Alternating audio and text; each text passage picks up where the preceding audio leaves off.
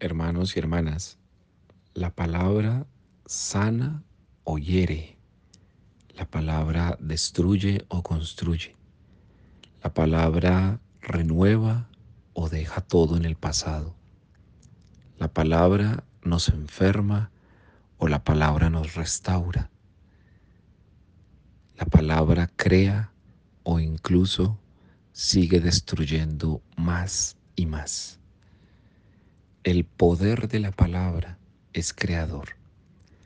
La carta Santiago hoy te lo está recordando.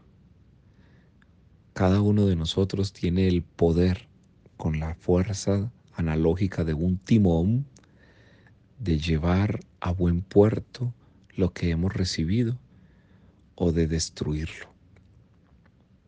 Cada uno de nosotros puede levantar a alguien o hundirlo cada uno de nosotros puede prestar su lengua para que Jesús hable o renunciar a su palabra para que hablemos nosotros.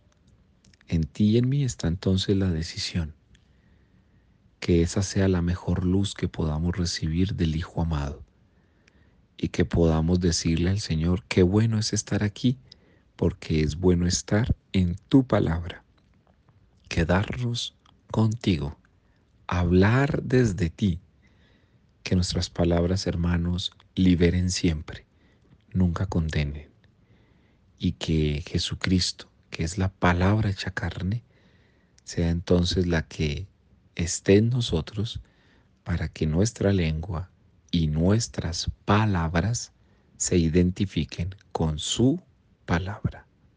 Que el Señor les dé su paz.